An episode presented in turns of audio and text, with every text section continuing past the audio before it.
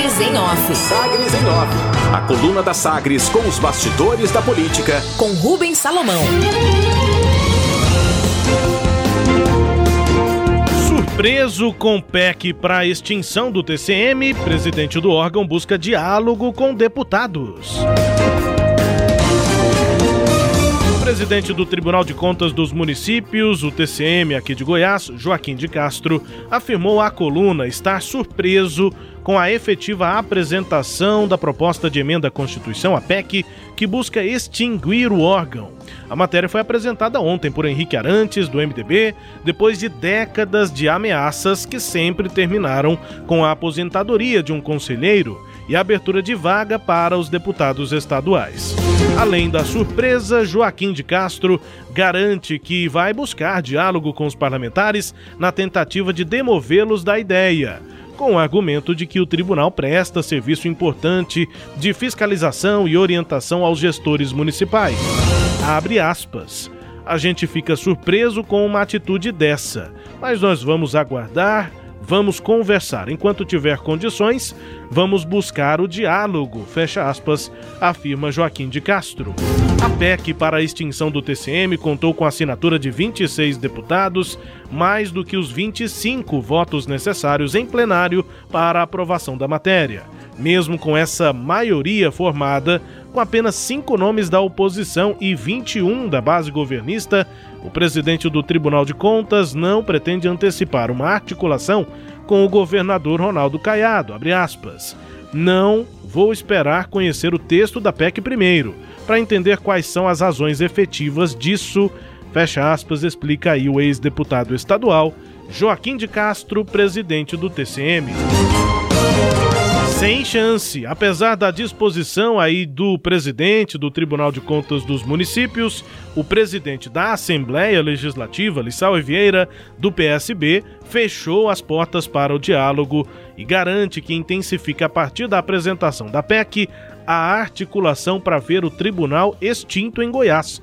Segundo ele, da minha parte não tem espaço, fecha aspas, afirmou Lissauer à coluna sobre essa possibilidade de diálogo. Lissauer afirma que, pelo cenário atual, a tendência é que Goiás não tenha mais Tribunal de Contas dos Municípios. Ele também conversou com a coluna. Confira.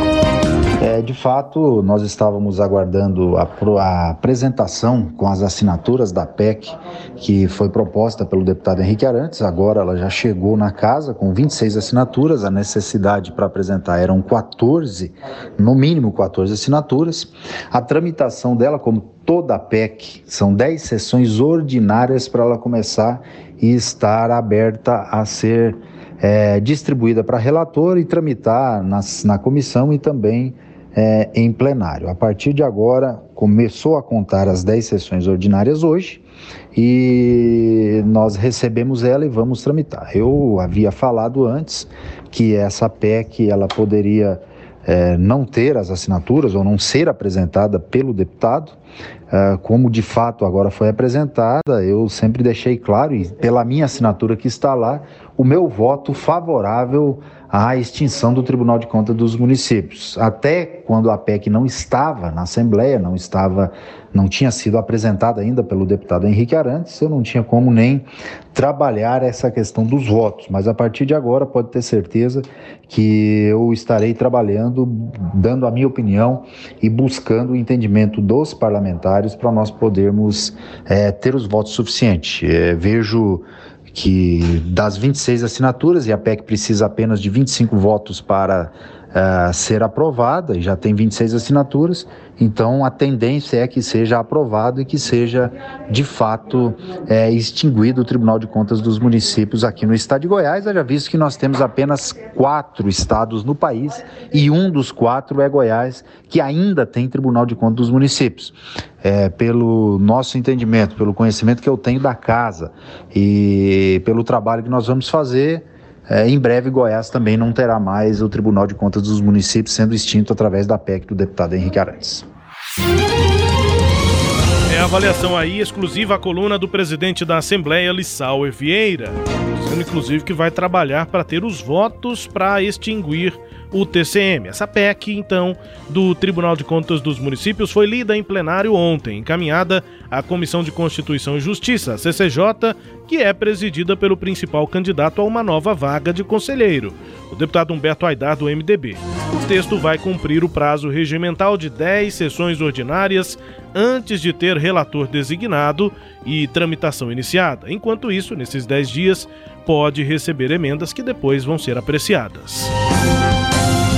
Convidado. O presidente da Codego, Renato de Castro, respondeu a perguntas de deputados em reunião da CCJ na Assembleia. Ele confirmou que, além da Enel, a montadora Caoa vai ser beneficiada com doação de área pública no DAIA, em Anápolis. O local já é ocupado pela empresa e, com a aprovação do projeto do governo na casa, vai ser transferido à empresa por meio de uma venda subsidiada. Renato de Castro disse, aspas, a Caoa é uma empresa importante que foi assentada ali. Nossa ideia hoje é de resolver os problemas jurídicos do passado. É uma demanda não só da Caoa, mas de outras empresas que já estão assentadas em áreas do nosso estado e estamos trabalhando para resolver esses problemas jurídicos, fecha aspas, afirmou o ex-deputado, ex-prefeito de Goianésia, Renato de Castro. Indicativo. A ex-vereadora Célia Valadão, do MDB, aguardava o resultado da disputa entre grupos políticos enquanto se mantinha no cargo de superintendente de habitação e regularização fundiária na CEPLAN, a Secretaria Municipal de Planejamento Urbano e Habitação. Se o grupo de vereadores do MDB mantivesse o comando da pasta, com Henrique Alves ou com a irmã dele, Carolina Alves, aí a ex-vereadora Célia Valadão continuaria, mas a exoneração dela foi publicada ontem no Diário Oficial. Adiantado, a saída de Célia representa um indicativo de que o comando do Patriota, do presidente da Câmara Municipal Romário Policarpo, tenha vencido a disputa com o MDB e parte do mercado imobiliário. Aí, o nome a ser confirmado no comando da CEPLAN é de Valfran de Souza. Atropelos. A comissão mista da Câmara de Goiânia colocou em pauta ontem o projeto que cria a figura do quarto vice-presidente e outras duas vagas em comissões permanentes. O vereador Juarez Lopes, do PDT, tentou apresentar uma emenda a esse projeto para antecipar as eleições da casa, mas sofreu questionamentos do vereador Lucas Quitão, do PSL. E aí, como fica? Quitão apontou erro na tramitação desse projeto porque não cumpriu o intertício de 24 horas previsto pelo regimento interno. Além disso, o vereador também aponta que a proposta não foi disponibilizada no sistema de informação legislativa. É o sistema de transparência da Câmara, o projeto ainda não estava lá. Com esses questionamentos, a reunião de ontem da comissão mista foi encerrada e um novo encontro está marcado para essa quarta-feira, às 11 da manhã. Destaques de hoje da coluna Sagres em Off, Cileide Alves. Rubens, é, eu estou é, como o presidente do Tribunal de Contas dos Municípios. Surpresa que o projeto de extinção dos, do tribunal tenha sido apresentado, né? melhor dizendo, uma emenda constitucional tenha sido apresentada. É, foram 26 assinaturas, como você disse, disse e, com parlamentares de todos os, os partidos, né? É, não, não, não foi um grupo restrito. E a minha surpresa é que a Assembleia tem interesse né, na continuidade do tribunal, porque está sempre nomeando membros para lá, praticamente todos os, os, os últimos ocupantes do tribunal foram de deputado e, e, e tem na lista né, atual, que é o deputado Humberto Aidar, que está cotado, é o nome que seria indicado pelo tribunal.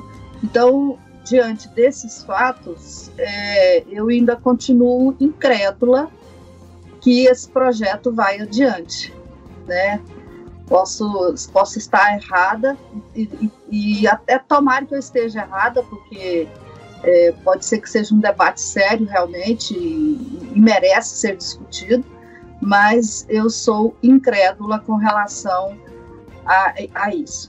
Bom, uma outra coisa é a respeito da indicação do secretário de Planejamento da Prefeitura de Goiânia, é, tem essa queda de braço que você relata aí, né, política, o grupo do Patriota do Romário Policarpo está de olho nessa secretaria.